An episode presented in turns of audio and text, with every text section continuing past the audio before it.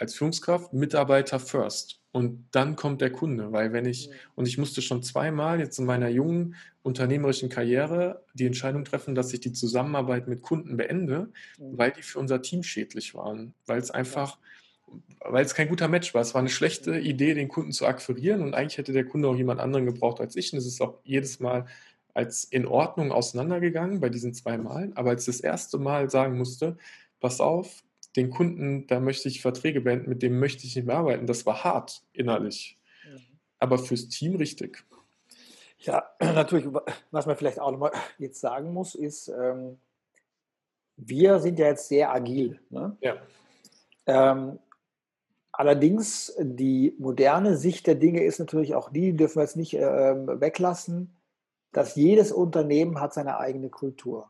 Mhm. Ob bewusst oder nicht bewusst. Ja. Und natürlich gibt es äh, zum Beispiel Länder oder Regionen in der Welt, die würden dich und mich nicht verstehen, wenn ich mit denen kooperativ rede. Ja. Also wenn du in China bist, dann die wollen von dir wissen, äh, was zu tun ist. Also viele. Ja? Mhm. Das heißt, da, da, ist eine andere Kultur. Die sind vielleicht, äh, ja, will ich es nicht bewerten. Äh, also die moderne sich gerade mit, mit, wenn du mit, äh, nehmen wir mal, du hast einen Hidden Champion, du hast 70 Auslandsniederlassungen, dann musst du auch darauf achten, in welcher Region du dich gerade befindest. Mhm. Ja? Aber auch wieder, was bleibt, ist, was du vorher angesprochen hast, die, hast, die Beziehung. Wir kennen ja alle den Spruch, äh, die, äh, zweites Axiom der Kommunikation, die Beziehungs, äh, es gibt eine Beziehungs- und eine Inhaltsebene. Mhm. Nur die Beziehungsebene bestimmt immer die Inhaltsebene. Mhm. Immer. Egal ob in einem hierarchischen Kontext oder in einem eher kooperativen. Das heißt, wir drehen es mal um. Wenn die Beziehungsebene nicht gut ist oder sogar gestört ist, dann sprechen wir von einem Konflikt. Mhm. Mhm. Und auch Kriege sind Konflikte und zwar nicht auf der Sachebene. Das werden auch jetzt wieder viele nicht verstehen, mhm. vielleicht. Weil, wenn wir zum Beispiel jetzt nehmen, äh, nehmen wir mal äh, Deutschland, äh, Russland, ja. Jetzt gibt's, jetzt könnte man aus dem Verstand heraus, also aus der Sachebene heraus, tausend Gründe definieren, warum jetzt da ein Krieg geführt werden muss und tausend Gründe, warum das blödsinnig ist. Ja. Wenn es zu einem Krieg kommt, was ich nie wieder hoffe, dann ist es eine Störung auf der Beziehungsebene. Ja. weil die sich in dem Augenblick hassen. Das ist ja. der Grund, warum beim Ersten Weltkrieg die äh, euphorisch in den Krieg gezogen sind, mhm. weil die Emotion ist die Tragefläche des Handelns und nicht der Vorderhirnlappen. Mhm. Das heißt, das machen wir uns häufig eben nicht klar. Mhm. Und es gibt eben Kulturen, wo du extrem erstmal in die Beziehungsebene als Manager oder Managerin investieren musst, um überhaupt Geschäfte zu machen. Ja. Äh, was weiß ich, in Nordafrika musst du vielleicht als Unternehmer erstmal drei Tage, ich sage das zugespitzt jetzt, mhm. drei Tage ins Zelt und dann kannst du Geschäfte machen. Ja. Erstmal Tee trinken. Ja. Oder in Indien musst du erstmal äh, auch sehr stark investieren in die Beziehungsebene und damit nachher überhaupt Sachebene funktioniert. Ja. Also so gibt es natürlich weltweit gesehen verschiedene Kulturen, aber was immer äh, bestimmend ist, ist die Beziehungsebene. Mhm. Wenn ich, weil ich bin auch, ich bin ein totaler Freund davon, Unternehmen immer auch als Beziehungskonstrukt zu sehen, weil ein Unternehmen ohne die Beziehung der Menschen ist nichts, existiert, ist eine Idee einfach, also existiert einfach nicht. Ähm, wenn ich jetzt ich weiß, du bist in der Lage, du gehst auf eine Bühne, du kannst sechs Stunden lang, acht Stunden lang Feuer geben, den Menschen Input geben, Leute dazu motivieren, dass sie am Ende rausgehen, praktisch komplett fertig sind, hoch energetisiert und inspiriert mhm. und dann in die Welt gehen und sagen, ich will was verändern. Mhm. Und gerade jetzt erleben wir ja in diesem Thema Keynote Speaking ähm, den Trend dazu, dass wir solche Inspirationen haben wollen, sei es durch die mhm. Videos, die Gedankentanken auf YouTube veröffentlicht oder andere motivierende Videos wie viel von diesem Feuer und von der Art und Weise, wie wir solche Keynotes machen, sollte ich in meine tägliche Kommunikation integrieren? Oder gibt es da einen Unterschied zwischen den beiden Paar Schuhen? Also, was ich vorwegschieben muss, damit kein Missverständnis vielleicht entsteht, mein Vater war Franzose, ich bin eher expressiver. Mhm. Aber die Qualität der Kommunikation, egal ob auf der Bühne oder nicht, hängt nicht davon meiner Ansicht nach ab, wie expressiv du bist mhm. oder wie, wie eher vielleicht nach innen orientiert oder, oder, sowas, ja, also nicht so expressiv. Das ist nicht äh, wichtig. Was aber wichtig ist, und das wird eben häufig äh, übersehen in unserer Kultur, ist die Vitalität. Mhm. Denn du kannst auf der Bühne sehr leise sprechen und hochvital sein, oder du kannst sehr expressiv sprechen. Mhm. Nur die Vitalität ist Voraussetzung. Warum? Weil nur wenn du in der Vitalität bist, sind deine Gefühle auch offen. Mhm. Nur wenn du in der Vitalität bist, bist du kreativ und schnell im Kopf. Mhm. Das heißt also, die, äh, wir können das, wenn du magst, mal vertiefen. Ja, also ja. Ähm, warum ist es? Wir können mal fragen, wie entstehen überhaupt unsere Gefühle mhm. oder unsere Emotionen, genauer gesagt. Und wir haben ja eigentlich nur drei Punkte, wo wir ansetzen können. Das eine, und das wird eben häufig vernachlässigt, ist die körperliche Vitalität. Mhm. Also der Zustand des Körperlichen. Ja. Jede Depressionsbehandlung, sage ich ja immer, beginnt vielleicht nach der Pille, aber dann mit Bewegung mhm. oder mit Sport, vielleicht nur Töpfern. Das heißt also, ich komme wieder raus eben aus dem äh, intellektuellen Gedanken rein in den Körper. Mhm. Depression ist eigentlich eine innere Erstarrung.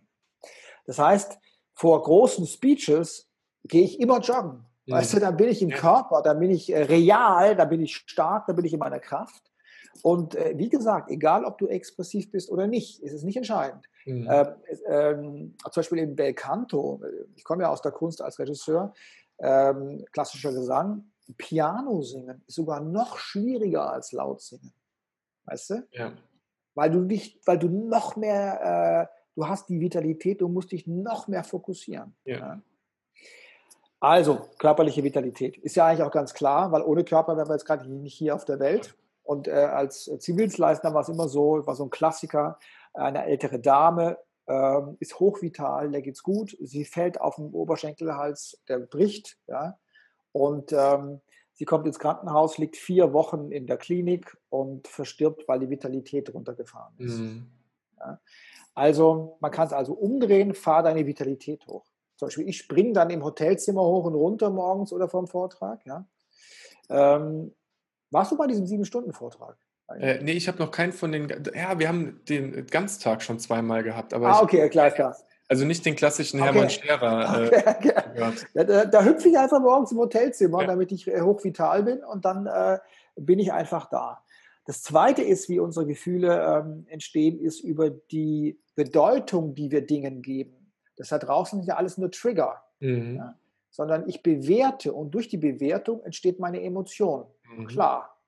Also wir machen die Gefühle. Das dürfen wir uns mal klar machen. Oder wir machen die Emotionen. Keiner da draußen ist schuld an unseren Emotionen. Wir machen sie selber. Wie mit Erwartung und Enttäuschung. Ja, natürlich. Und deswegen vor so einem Tag, vor der wichtigen Kommunikationssituation, ähm, zum Beispiel, wenn ich dann beim großen Vortrag, 2000 Leute oder so, dann äh, habe ich ja unten drunter so meine Mission, dass ich wirklich geben will und wirklich den Leuten weiterhelfen will. Mhm. Und äh, ich und das macht die Vitalität, führt noch, fährt die noch weiter hoch und deswegen kann ich sieben Stunden einen Vortrag überhaupt halten. Mhm. Wenn es nur um die Sachebene geht, wäre mir zu wenig. Mir geht es um diese Menschen in dem Augenblick. Mhm. Ja. Und das Dritte, wie unsere Gefühle oder unsere Emotionen entstehen, ist der Fokus. Ja, denke ich an was Schönes, denke ich an was Blödes oder schaue ich äh, ähm, äh, Richtung Dankbarkeit oder was auch immer.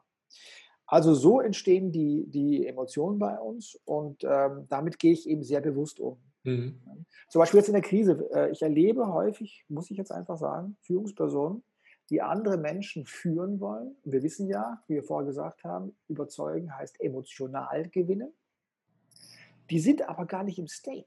Mhm. Die sind da beim Zoom-Call, hängen die in ihrer Unvitalität und wollen irgendwie ihre Mitarbeiter inspirieren, ja. die nur ein Gähnen haben auf der anderen Seite. Ja. Also als Führungsperson würde ich halt auch jetzt mal joggen gehen und meine Vitalität jeden Tag hochfahren vom Zoom-Call. Ja. Ja.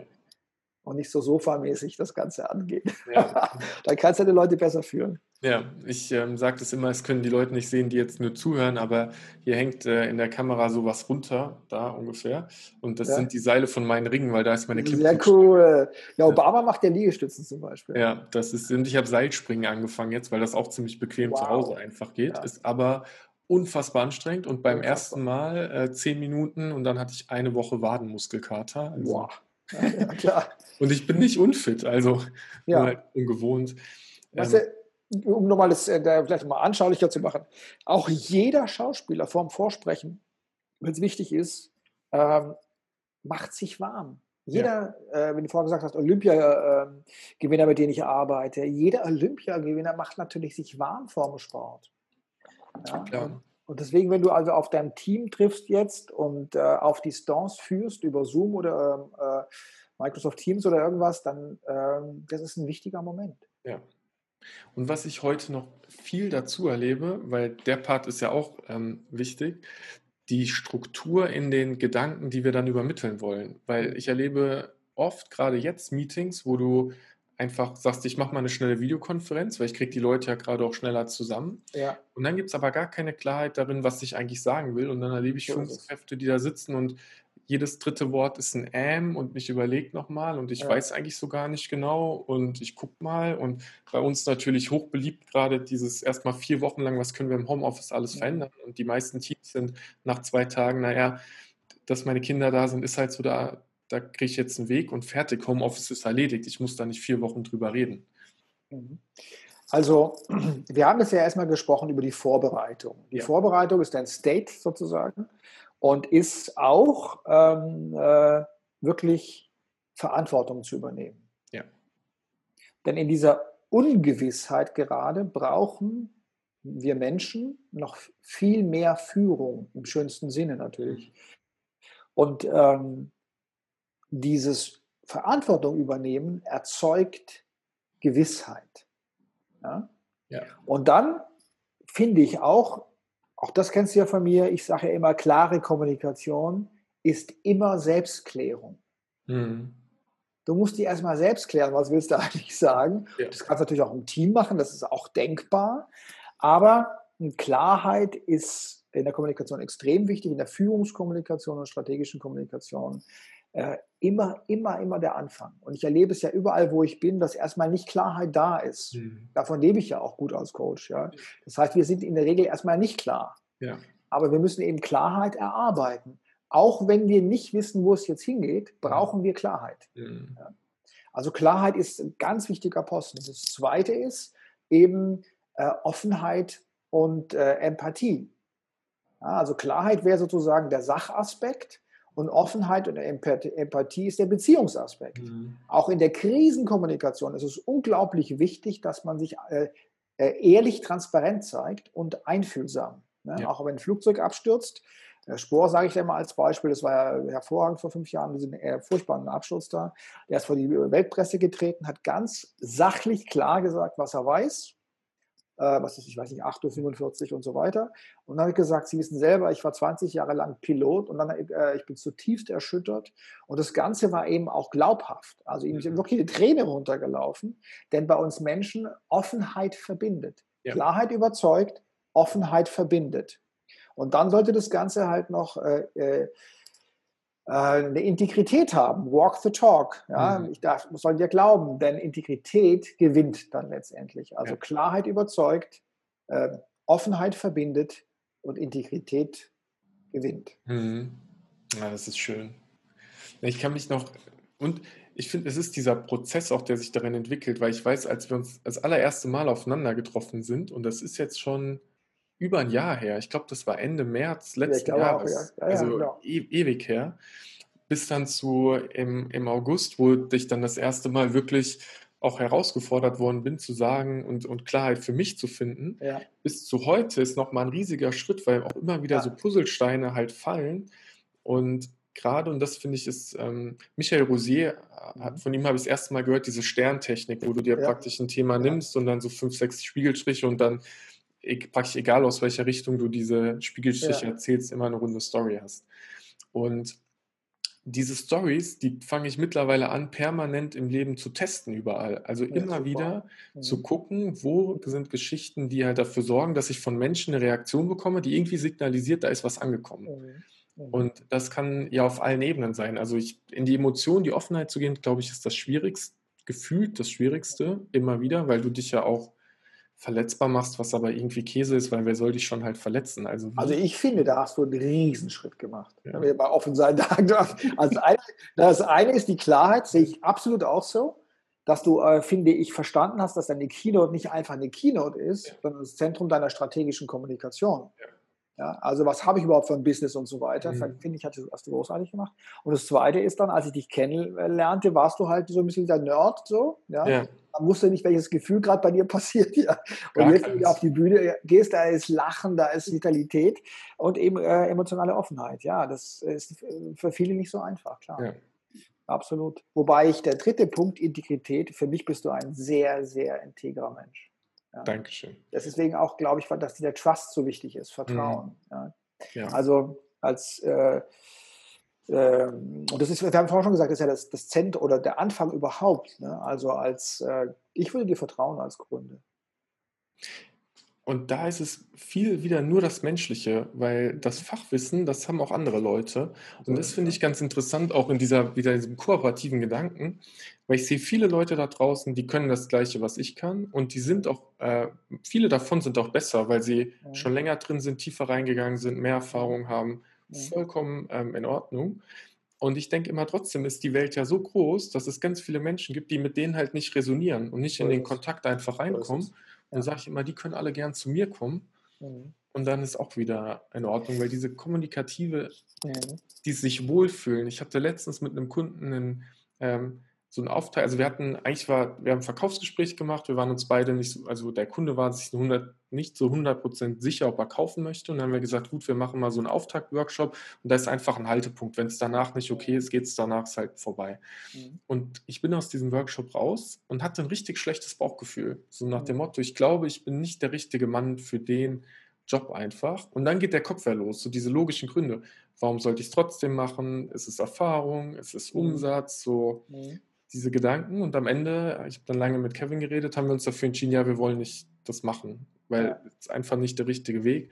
Und das sind, ähm, jo, das sind diese unternehmerischen Entscheidungen, die dann halt zu dieser Integrität auch wieder führen am Ende, weil halt das Wertesystem und der Mensch, bei mir ist immer der Mensch vorne steht einfach.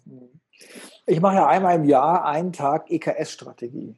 Ne? Es ist ähm, dieses Engpass, Engpass-konzentrierte Engpass, Strategie. Ja. letztendlich äh, ist es eine tolle Strategie für äh, Hidden Champions äh, nach wie vor, auch für kleinere und mittlere Unternehmen. Äh, aber es sind da letztendlich, äh, vereinfacht gesagt, drei wichtige Fragen, die da gestellt werden.